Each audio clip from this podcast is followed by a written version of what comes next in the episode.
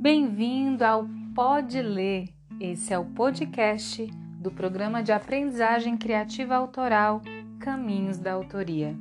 Eu sou Cris Reis e é um prazer vir aqui ler para você. Estamos entrando na oitava semana do nosso programa de recuperação criativa proposto no livro O Caminho do Artista, da autora Júlia Cameron. O tema dessa semana é Recuperando o senso de força. Nesta semana vamos abordar outro grande bloqueio criativo: o tempo. Você irá explorar as formas como andou usando sua percepção do tempo para evitar riscos criativos. Você identificará mudanças imediatas e práticas que podem ser feitas na sua vida atual irá escavar o condicionamento precoce que pode tê-lo encorajado a se satisfazer com muito menos do que deseja em termos criativos. Sobrevivência. Uma das tarefas mais difíceis enfrentadas por um artista é primal, a sobrevivência artística. Todos precisam aprender a arte de sobreviver a perdas. Perda de esperança, perda de orgulho, perda de dinheiro, perda de autoconfiança. Ao lado de muitos ganhos, nós inevitavelmente sofremos tais perdas numa carreira. São os perigos da estrada e de várias formas sua sinalização.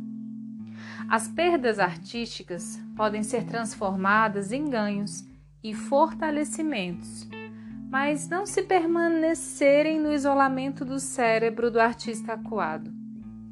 Conforme especialistas em saúde mental, conforme os especialistas em saúde mental costumam apontar, a fim de superar uma perda, nós precisamos admiti-la e falar sobre o assunto. Como as perdas artísticas são raramente admitidas e lamentadas abertamente, elas se tornam um tecido cicatrizado que acaba bloqueando o nosso crescimento. Consideradas dolorosas, tolas ou humilhantes demais para serem reveladas, o que nos ajudaria na cura, elas se tornam, em vez disso, perdas secretas. Se as criações artísticas são como filhos, as perdas artísticas são como abortos.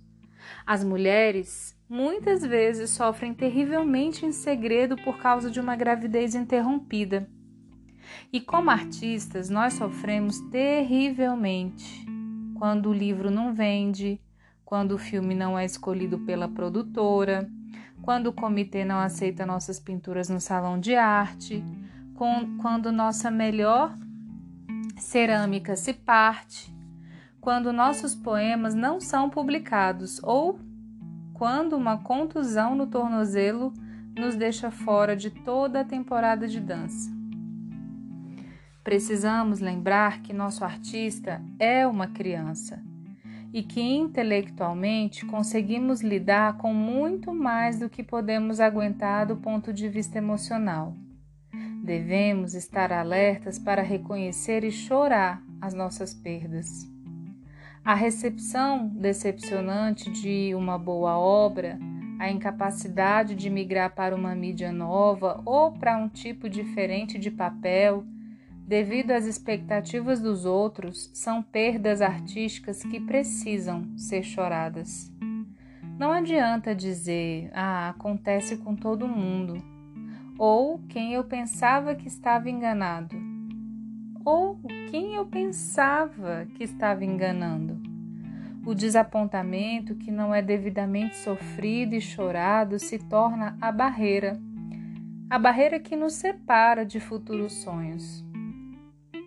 Não ser escolhido para o papel que é seu, não ser contratado pela empresa, ter a carreira do espetáculo interrompida ou uma peça sem resenha no jornal, tudo isso são perdas.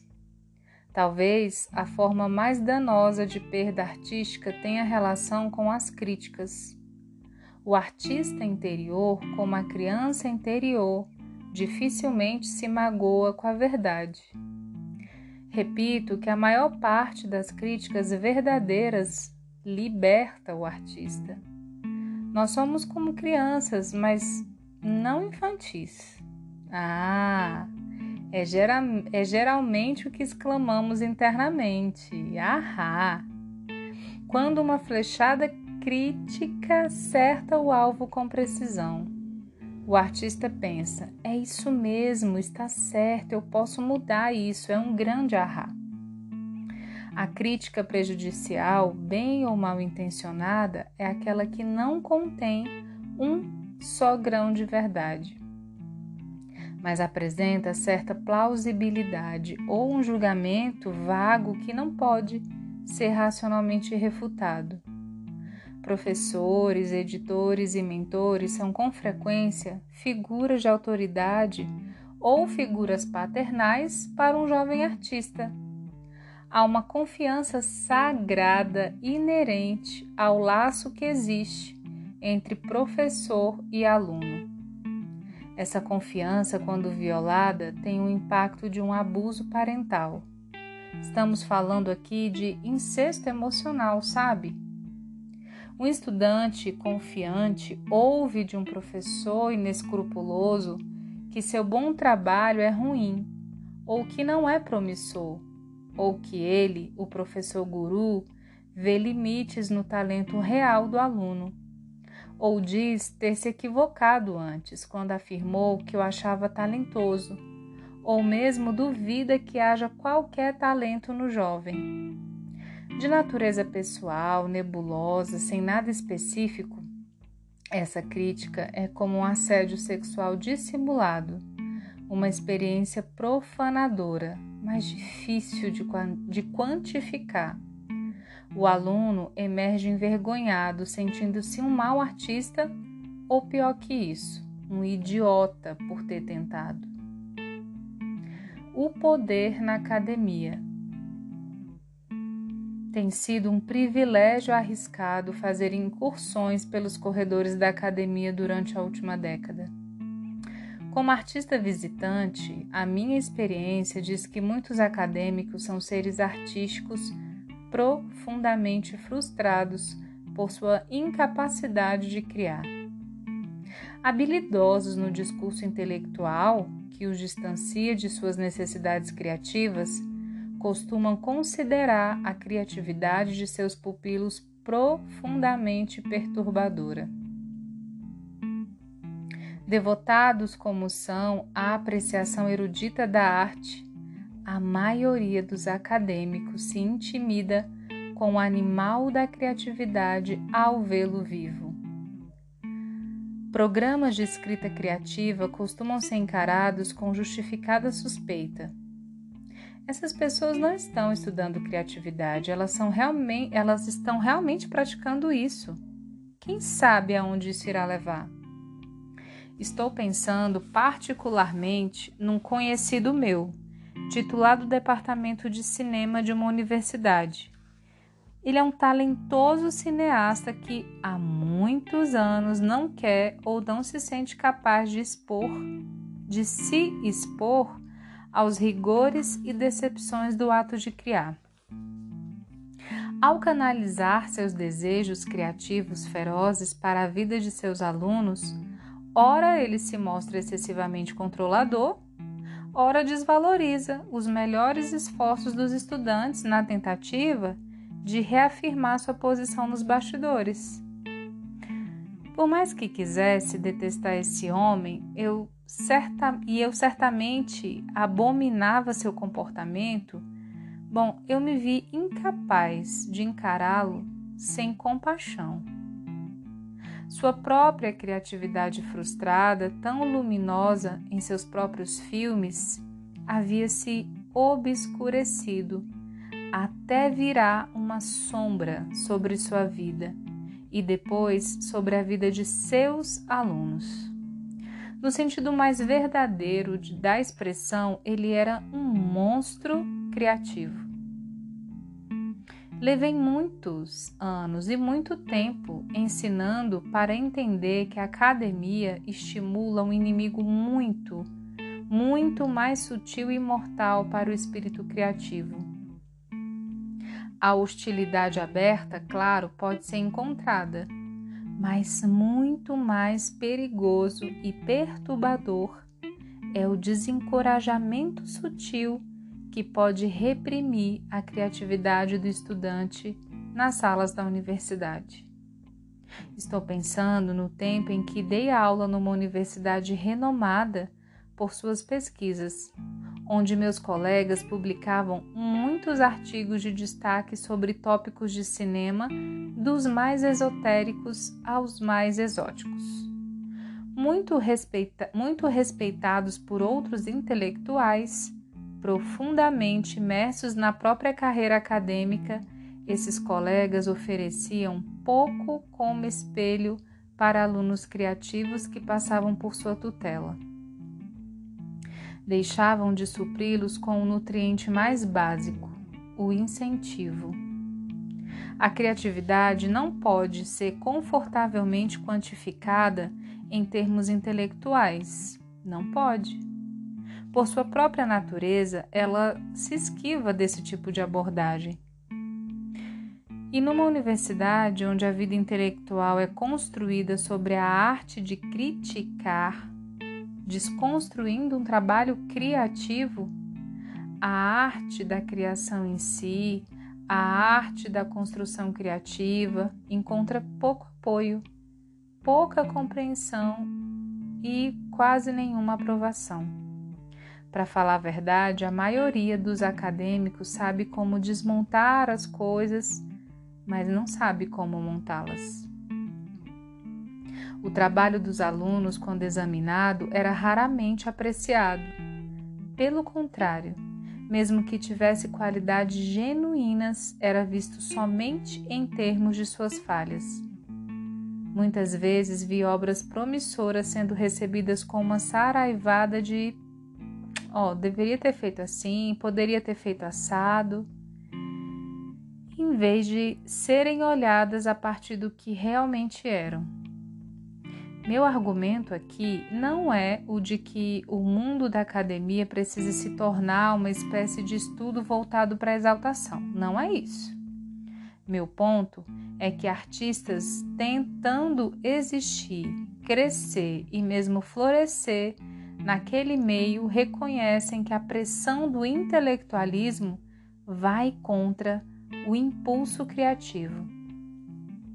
Para um artista, tornar-se extremamente cerebral é paralisante.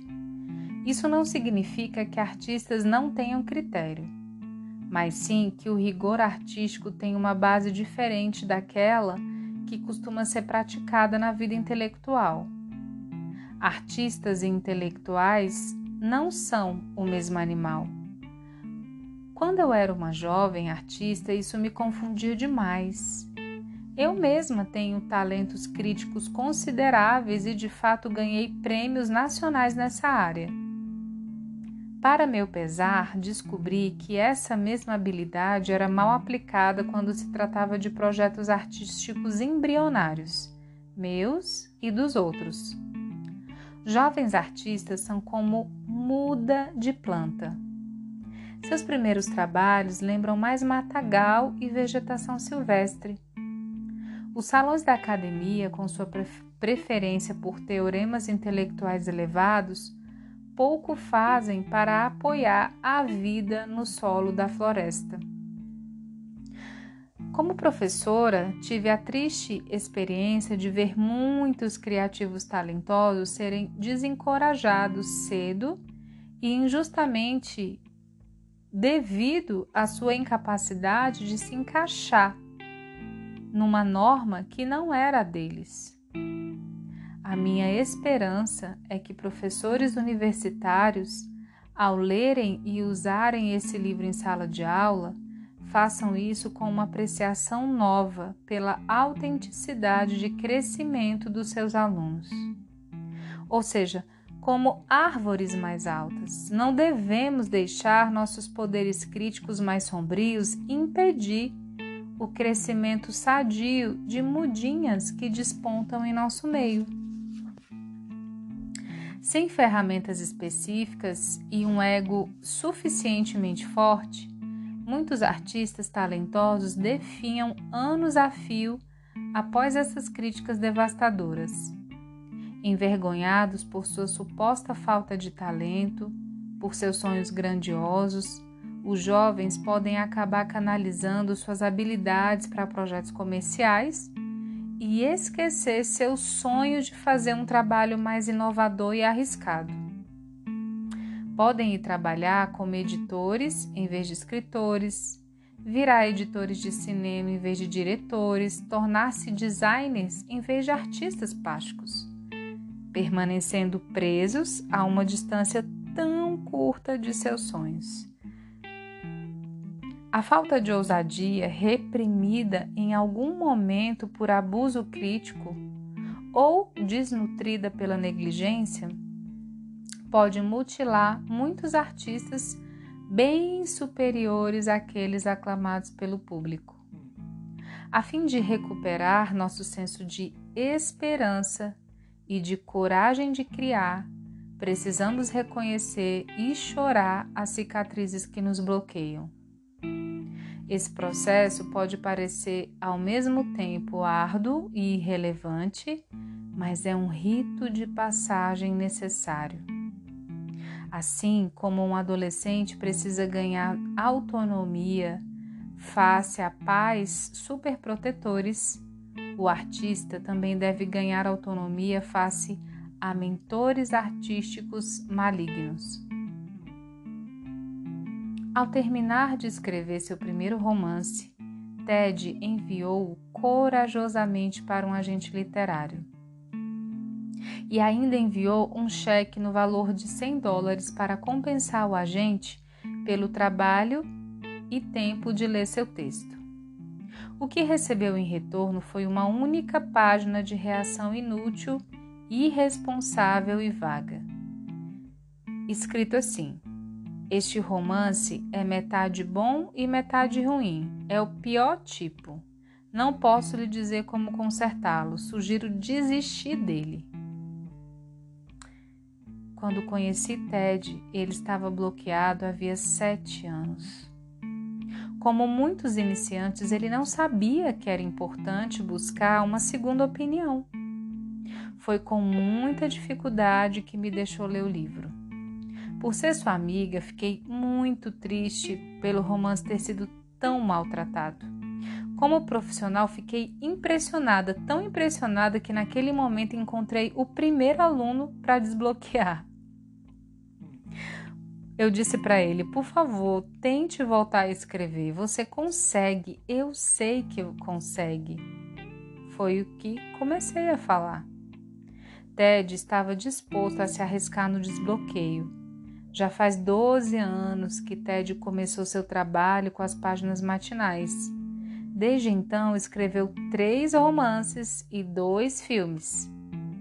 Tem um agente literário excelente e uma reputação cada vez melhor. É, para chegar onde chegou, Ted teve que sentir e chorar novamente a ferida que sofreu quando era um jovem escritor. Teve que ficar em paz com os anos perdidos que esse ataque lhe custou. Uma página de cada vez, um dia de cada vez, ele precisou acumular forças pouco a pouco. Como a carreira de qualquer atleta, a vida do artista tem suas contusões. Faz parte do jogo. O segredo é sobreviver a elas, aprendendo a se deixar curar Assim como um jogador que ignora um músculo contundido e pode acabar piorando a lesão, um artista que enterra sua dor provocada por perdas irá acabar se mutilando e entrando em silêncio. Dê a si mesma a dignidade de admitir a existência das suas feridas artísticas. Esse é o primeiro passo para curá-las.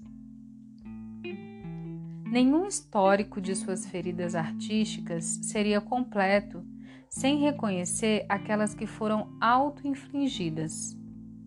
Muitas vezes, como artistas, alguém nos oferece uma chance que recusamos, sabotados por nosso medo, por nossa baixa autoestima ou simplesmente por outras prioridades. Grace ganha uma bolsa de estudos de arte em outra cidade, mas não quer se afastar de Jerry, seu namorado. Ela se recusa. Jack, por exemplo, recebeu uma proposta para o emprego de seus sonhos numa cidade distante. É um ótimo trabalho, mas ele recusou porque todos os seus amigos e sua família estão onde ele mora atualmente. Um outro exemplo. Angela recebe críticas terríveis ao participar de uma peça ruim, mas é convidada para o papel principal em outra peça mais desafiadora. E o que, que acontece? Ela recusa. Essas chances perdidas muitas vezes nos assombram amargamente muitos anos depois.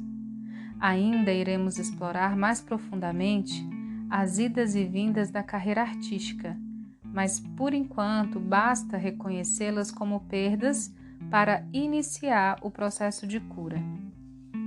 Ganho disfarçado de perda. A arte é o ato de estruturar o tempo. Olhe para isso assim, diz uma obra de arte. É assim que eu vejo. Como costuma dizer minha espirituosa amiga e romancista Eve Babitz, tudo é uma questão de enquadramento. Isso é especialmente verdadeiro quando lidamos com nossas perdas. Toda perda deve sempre ser vista como um possível ganho. Tudo depende do ponto de vista. Todo fim é um começo, e nós sabemos disso, mas tendemos a esquecer quando estamos de luto. Golpeados por uma perda, nós nos concentramos compreensivelmente naquilo que ficou para trás, no sonho perdido do trabalho bem-sucedido e recebido com loas. Mas precisamos focar o que está à frente. E quando o presente dói tanto, tendemos a ver o futuro como mais sofrimento iminente. Ganho disfarçado de perda é uma ferramenta potente para um artista. Para adquiri-la, basta perguntar sem rodeios: como essa perda pode me servir? Para onde levará o meu trabalho? As respostas irão libertá-lo e surpreendê-lo. O segredo é digerir a dor e transformá-la em energia. A chave é saber, acreditar e agir como se um lado bom pudesse existir se você estiver disposto a olhar para o trabalho de outra maneira ou entrar por uma porta diferente, uma porta que você recusou em outra oportunidade. Para pegar a bola, você tem que querer pegar a bola, disse certa vez o cineasta John Cassavetes a um jovem diretor. Ao ouvir isso, interpretei como: Pare de reclamar das bolas difíceis que lançam para você e simplesmente estenda os braços para alcançar aquilo que você realmente quer. Eu tento seguir esse conselho. Durante anos, joguei na roleta dos estúdios. Repetidamente, meus roteiros originais foram comprados, sem que os filmes fossem produzidos. Repetidamente, ótimos trabalhos definharam nas prateleiras, vítimas das portas giratórias dos estúdios. Filmes que já haviam obtido o sinal verde morriam da noite para o dia, menos no meu coração de cineasta que se partia. É assim mesmo, me diziam o tempo todo. Se você quer que os seus filmes cheguem às telas, você precisa, você primeiro precisa se vender como escritora e se um dos seus roteiros for produzido e se esse filme for sucesso e se o clima esquentar um pouco, só então você talvez tenha uma chance de virar diretora. Ah, eu escutei essa sabedoria convencional por um bom tempo acumulando uma perda após a outra, escrevendo roteiro após roteiro.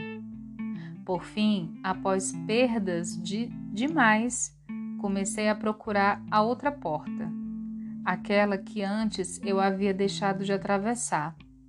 Decidi agarrar a bola. Tornei-me uma cineasta independente. Deixei Hollywood. Fui para Chicago, comprei uma câmera usada e, com o dinheiro que ganhei escrevendo o seriado Miami Vice, dirigi meu filme, uma comédia romântica no estilo dos anos 40. Custou ao todo 31 mil dólares e parecia ótimo. Então, por incrível que pareça, as gravações de áudio foram roubadas. Terminei o filme assim mesmo, dublando-o todo. Sim, coisa de louco, mas Cassavetes, meu ídolo, também era assim. O resultado final ganhou distribuição internacional e ótimas críticas no exterior, e aprendi muito. Por eu ter perguntado como, em vez de por que eu, tenho agora um modesto primeiro filme em meu currículo. Podia até nem ter acontecido se eu não tivesse resolvido tomar as rédeas da situação. Desde 1974, trabalhei vigorosa e exaustivamente como roteirista. Escrevi e vendi filmes, curtas-metragens, documentários, docugramas, telepeças, seriados e até essa espécie bastarda de filme que são as minisséries. Dirigi um longa e meia dúzia de curtas, mas, discretamente, trabalhei como script doctor, uma encarregada de reescrever ou polir roteiros dos outros. Com crédito ou não, eu fiz isso por dinheiro e por amor. Além disso, escrevi mais de 100 ensaios sobre cinema, entrevistas editoriais, matérias sobre tendências da indústria, estética e muito mais. Tudo isso enquanto eu trabalhava para publicações diversas, como a revista Rolling Stone, New York Times, Village Voice, New York, New West, Los Angeles Times, Chicago Tribune e com maior frequência American Film, onde fui editora por muitos anos. Em, em resumo, pode-se dizer que cumpri meu Dharma na minha forma de arte favorita. Por que toda essa produtividade diversa como as cabeças da Hidra? Porque eu amo cinema, adoro fazer filme e não quis que as perdas me derrubassem. Aprendi a fazer a pergunta certa: o que fazer a seguir? Ao invés de perguntar por que eu? Sempre que me dispus a perguntar o que, é o que é necessário fazer a seguir, eu avancei. Sempre que simplesmente aceitei um não como resposta final, fiquei estagnada e empaquei. Eu aprendi que a chave para a resiliência profissional é sentir que eu mesma tenho o poder de escolha. Se você examinar cuidadosamente carreiras criativas de sucesso, verá esse princípio em ação. A premiada diretora Shirley Clark começou sua carreira criativa como bailarina. Tornou-se cineasta inicialmente porque queria que alguém fizesse um filme decente sobre dança. Consagrou-se como uma diretora do primeiro time, ganhando reconhecimento na Europa embora nos Estados Unidos não lhe aparecessem tantos trabalhos.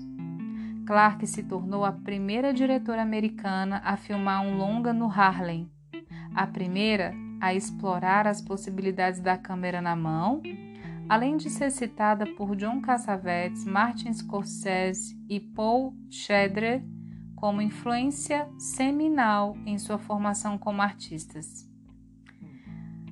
Infelizmente, ela sofreu obstáculos por ser mulher e viver num tempo difícil. Quando sua receita com o cinema começou a minguar, ela se tornou uma das primeiras artistas de vídeo, trabalhando com Sam, Joseph e Ornette. Clark acreditava que não valia a pena ficar parada. Sempre que se fechava uma avenida para sua criatividade, ela encontrava outra Os anais do cinema estão cheios de histórias desse tipo. E Elia Kazan, quando caiu em desgraça como diretor, escreveu romances. O diretor John Cassavetes, que também era ótimo ator, usava o dinheiro que recebia interpretando papéis para bancar suas iniciativas como diretor em projetos ecléticos demais para obter apoio financeiro dos grandes estúdios. Ele dizia assim: se eles não querem fazer meu filme, eu faço. E ele fazia. Em vez de se deixar bloquear, ele procurava outra porta. Nós nunca teríamos assistido a maravilhosa série de TV Teatro dos Contos de Fadas se a atriz e produtora Shelley Duval tivesse ficado em casa reclamando quando lhe faltaram papéis em vez de procurar outras oportunidades de usar sua criatividade. Non illegitime é a pichação que prisioneiros de guerra costumavam fazer. Grosso modo, a tradução dessa frase em latim, muito útil para os artistas, é: Não se deixa abater pelos bastardos. Artistas que seguem esse conselho à risca sobrevivem e muitas vezes prevalecem. A chave é a ação. A dor que não é usada de forma proveitosa se solidifica num coração pesado que torna mais difícil qualquer ação. Diante de uma perda, imediatamente realize uma pequena ação em apoio ao seu artista interior. Mesmo que seja apenas comprar um buquê de tulipas ou um bloco de desenho. Isso significa você dizer para o seu artista interior: Eu reconheço você e a sua dor. Prometo que nosso futuro irá valer a pena. Como uma criança pequena, o nosso artista precisa ser acalentado, abraçado, acolhido. Tá dodói? Puxa, isso doeu mesmo.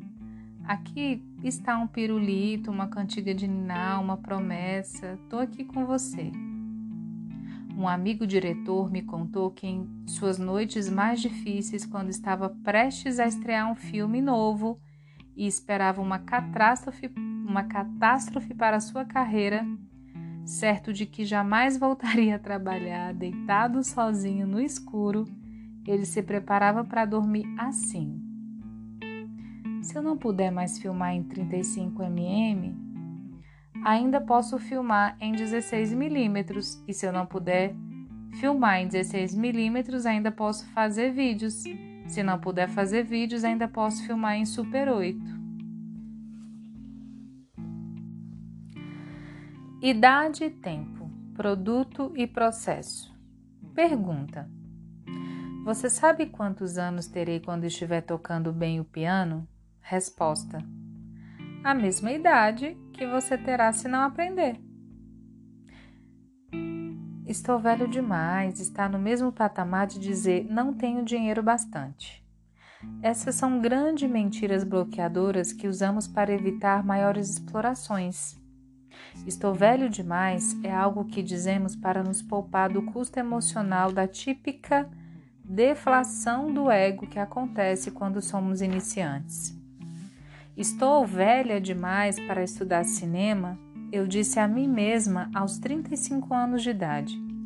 E quando entrei no curso, descobri que era mesmo 15 anos mais velha que meus colegas de turma. Também descobri que eu tinha uma fome criativa maior, maior experiência de vida e uma curva de aprendizado bem mais acentuada.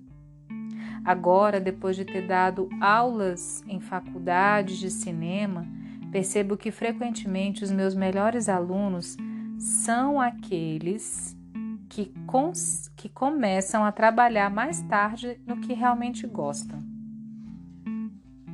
Sou velho demais para virar ator. Já ouvi muitos de meus alunos reclamarem e dramaticamente devo acrescentar. Eles nem sempre gostam quando lhes digo que isso não é verdade. O esplêndido John Mahoney só começou a atuar quando tinha quase 40 anos.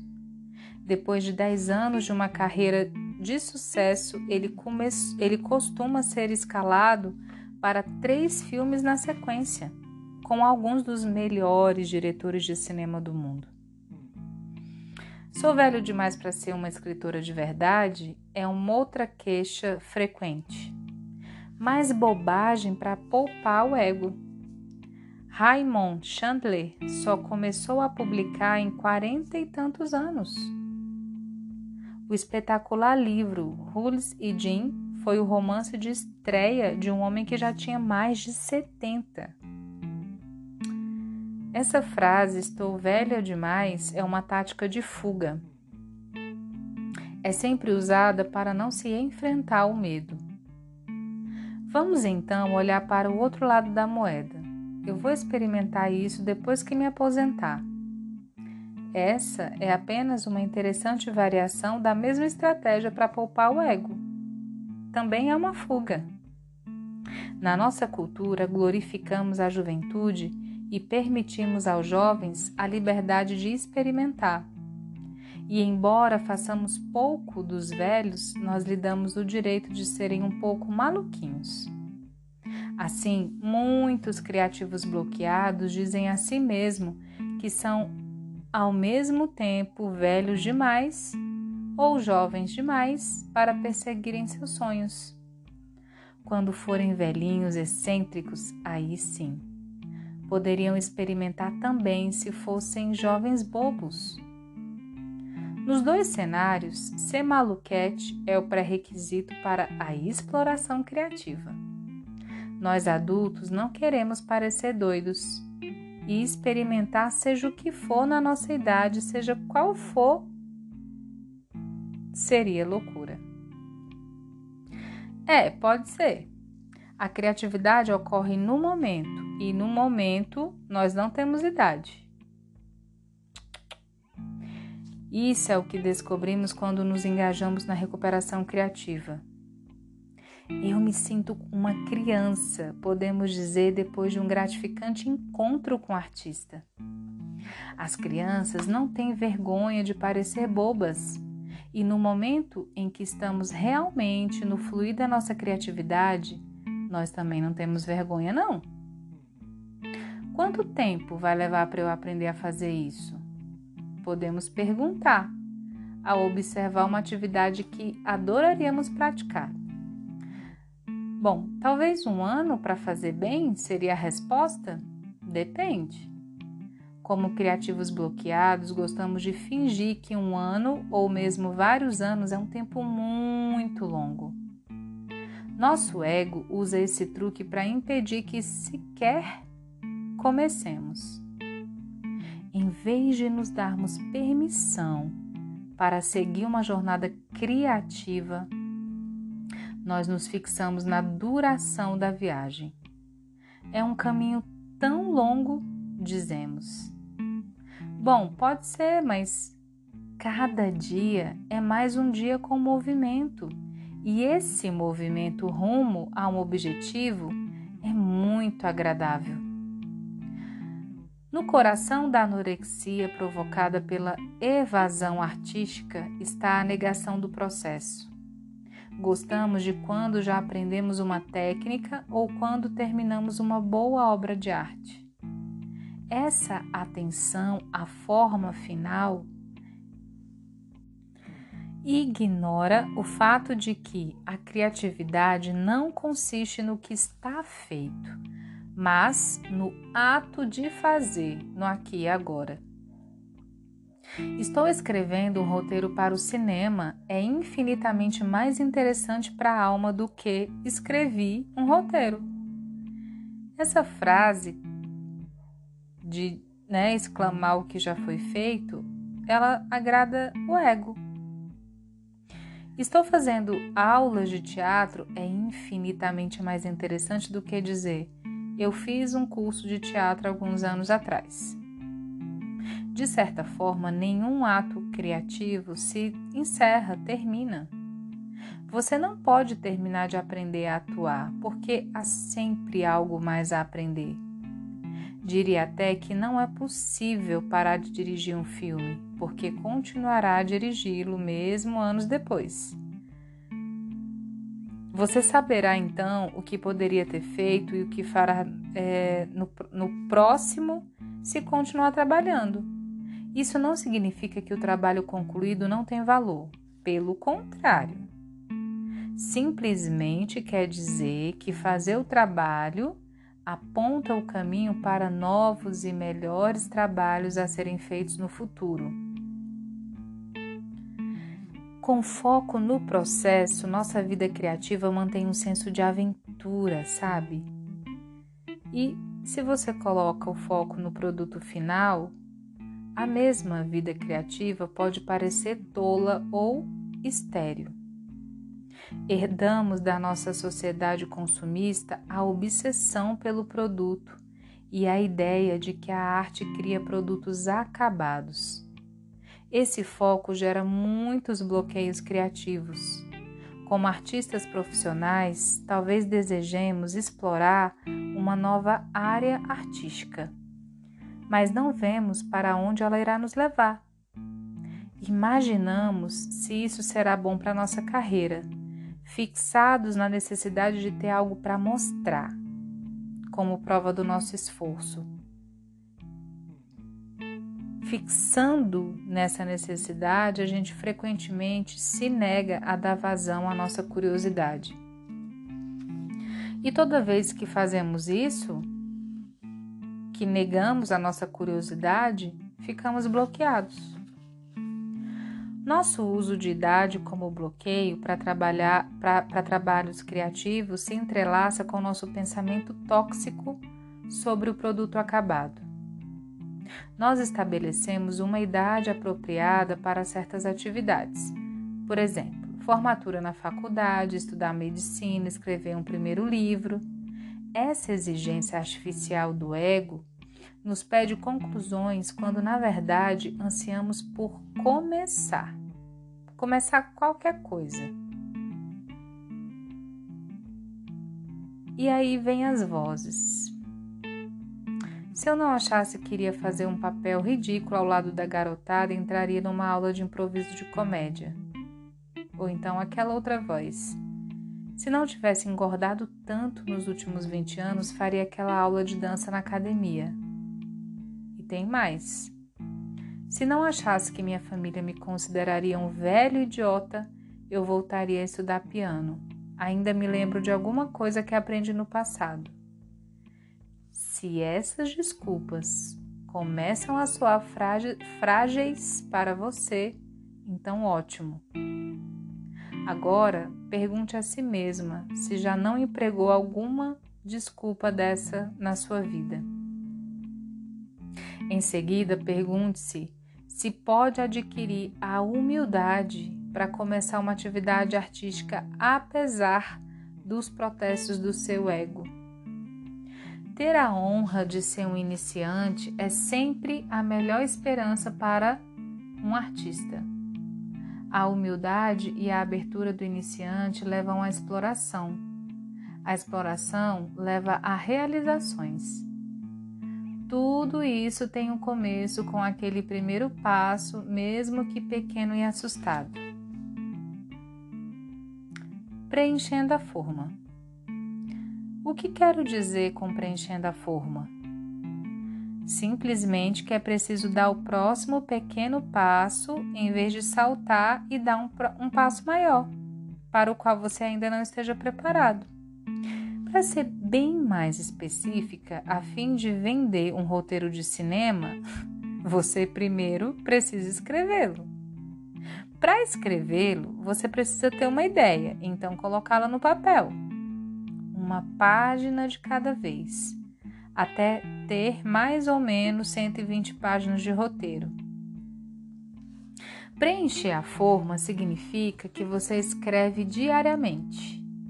Significa que quando bater a obsessão, e irá bater sim, sobre a qualidade do seu trabalho, você dirá a si mesma que isso é coisa a ser analisada depois e então voltará a fazer o que é a próxima coisa certa, ou seja, você vai escrever as páginas daquele dia, só isso. Se você decidir escrever seu roteiro em pequenas parcelas diárias, esse trabalho pode ser feito rapidamente antes de lavar roupa, por exemplo, e pode deixá-lo satisfeito para o resto do dia sem culpa nem ansiedade. Na maioria das vezes, a primeira coisa certa é algo pequeno. Lavar os pincéis, passar na loja de materiais de arte e comprar argila, procurar um anúncio sobre aula de teatro no jornal. Uma boa regra é admitir que sempre existe uma ação diária que você pode praticar em nome da sua criatividade. Esse compromisso com uma ação diária preenche essa forma. O problema é que muitas pessoas, ao buscarem uma vida mais criativa, mantêm uma expectativa ou um medo, que às vezes nem admitem, de que tenham que abandonar a vida que levavam antes. Vem mais ou menos assim, ó. Não posso ser escritor e continuar nesse casamento. Ou então, não posso me dedicar à pintura e continuar nesse emprego chato. Ou ainda, não posso me dedicar à carreira de ator e continuar morando nessa cidade. Criativos bloqueados gostam de imaginar que contemplam uma mudança radical em suas vidas em uma única etapa. Essa forma de exagero é muitas vezes sua ruína, colocando a barra alta demais para saltar e tomando o preço a pagar caro demais, o artista em recuperação desencadeia sua derrota. Quem consegue se concentrar na primeira aula de desenho quando fica pensando obsessivamente em ter que se divorciar e mudar de cidade? Quem? Quem é que pode aprender novos passos de jazz enquanto busca uma nova casa para morar já que terá que terminar com o namorado para se concentrar em sua arte. Não dá, né? Pessoas criativas são dramáticas e nós costumamos usar dramas negativos para nos assustar e nos afastar da criatividade por meio dessa ideia de mudança, em atacado e muitas vezes destrutiva. Ao fantasiar a busca da arte em tempo integral, acabamos fracassando em praticá-la em meio período.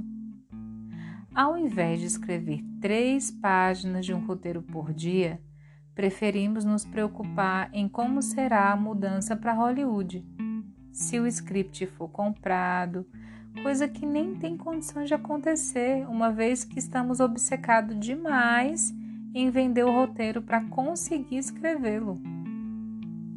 Em vez de nos inscrever no curso de desenho de modelo vivo no Centro Cultural do bairro, o que, que a gente faz? A gente compra a revista Arte Fórum e se lembra que nosso estilo não está na moda.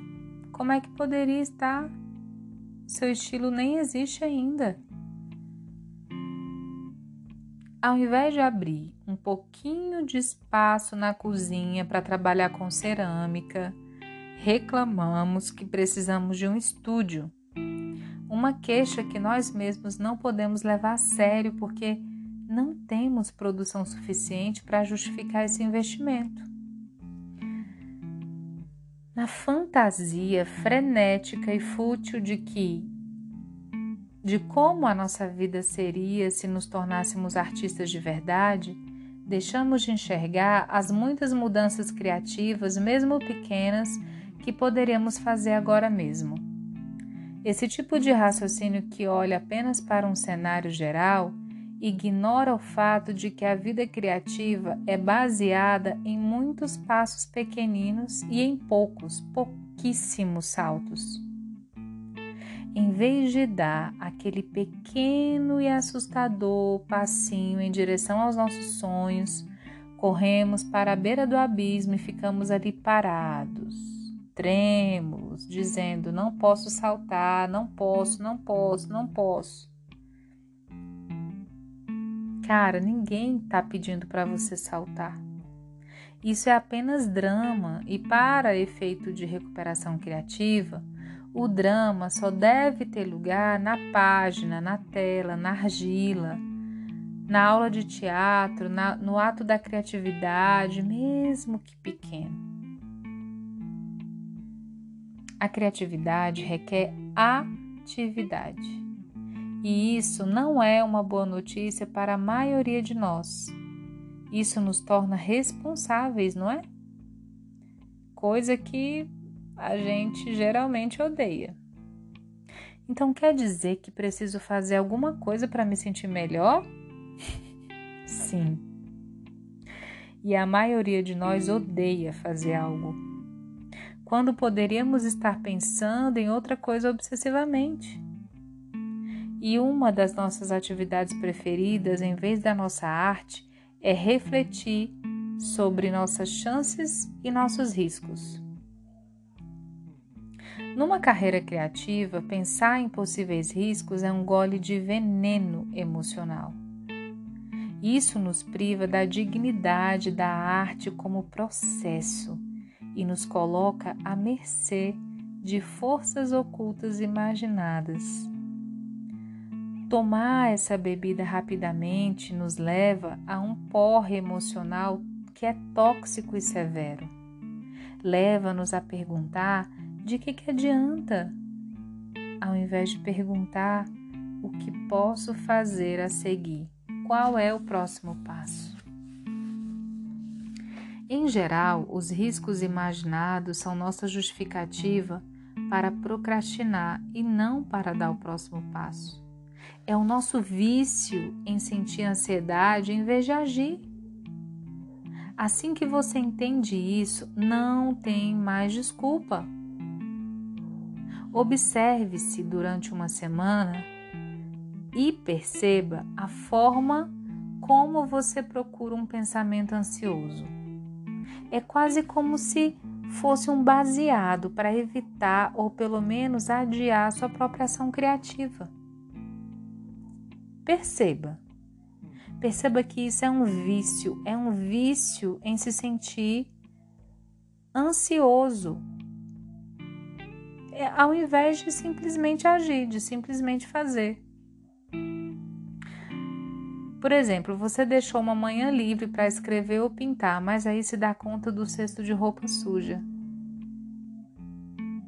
Aí você começa a dizer: enquanto eu lavo e passo as roupas, ficarei pensando nos detalhes do que vou pintar. Você fala isso enquanto que, na verdade, o que você realmente quer dizer é: em vez de pintar, eu vou apenas ficar aqui me preocupando mais um pouco. E aí você passa aquela manhã livre inteira só cuidando da roupa. Sim. A maioria dos criativos bloqueados tem um vício ativo em ansiedade. Preferimos continuar sentindo a dor de baixa intensidade e o ocasional ataque de pânico que faz o coração disparar ao esforço de dar pequenos e simples passos na direção certa. Preencher a forma significa que devemos trabalhar com o que temos agora, ao invés de morrer aos poucos reclamando daquilo que não temos. Como diretora, reparo que os atores que são chamados para trabalhar são aqueles que realmente trabalham Estejam empregados ou não, eles estão trabalhando. Estou pensando especificamente em Marge, uma excelente atriz de teatro e cinema que sempre se dispõe a trabalhar e estudar esboços de roteiro ainda em desenvolvimento.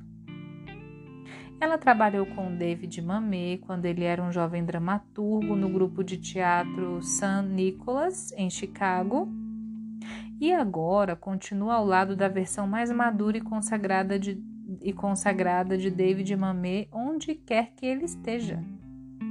Em vez de descansar sobre os louros de sua carreira, Marge mantém-se criativamente indócil de uma forma muito saudável. Quando ela não está envolvida no, na temporada de uma peça, ela costuma fazer aulas para continuar em prática, além de estar sempre disponível para leituras de peças novas. Como todo ator, ela sofre da síndrome do nunca vou ser chamada para trabalhar de novo.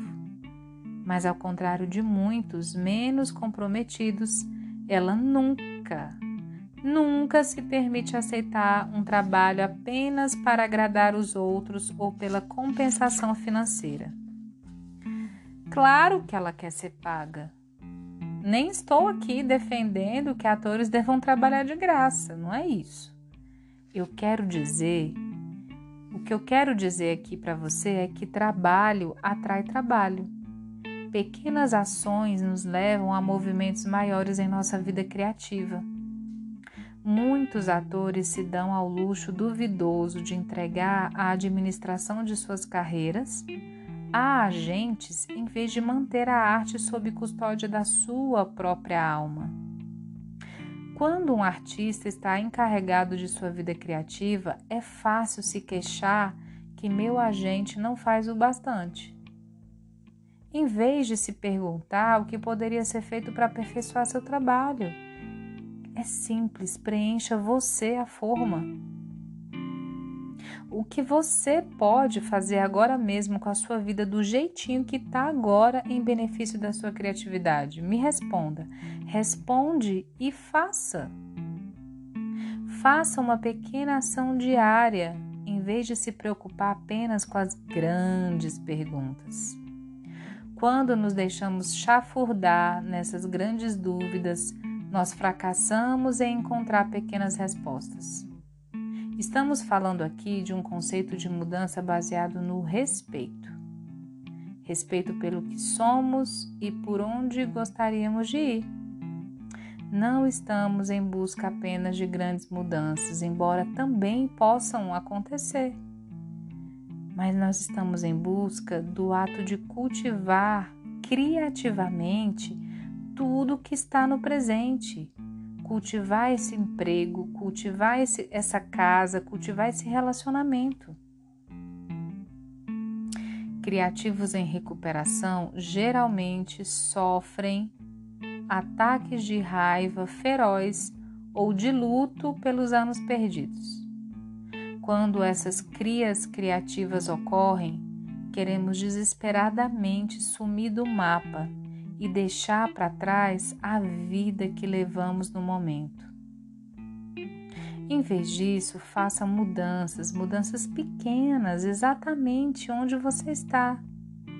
Preencha essa forma com cuidado criativo até que ela transborde e seja preciso usar uma forma mais nova e maior, de um jeito natural, orgânico. Como escre escreveu o poeta Theodore Reutig, nós aprendemos indo aonde devemos ir. É indo que a gente aprende aonde ir. Olha que lindo! Descobrimos que ao preencher a forma, nem sempre precisamos fazer muitas mudanças grandes. Mudanças maiores ocorrem aos pouquinhos, em pequenos incrementos. É útil pensar em termos de um voo espacial. Se a trajetória de lançamento for levemente alterada, haverá uma grande diferença de rota com o passar do tempo. Esse foi o oitavo capítulo. Se você quiser saber mais sobre o caminho da autoria, Segue a gente lá no Instagram, arroba Caminhos da Autoria. Vem com a gente. Eu sou Cris Reis e eu estou aqui porque eu vejo a sua força criadora. Até já!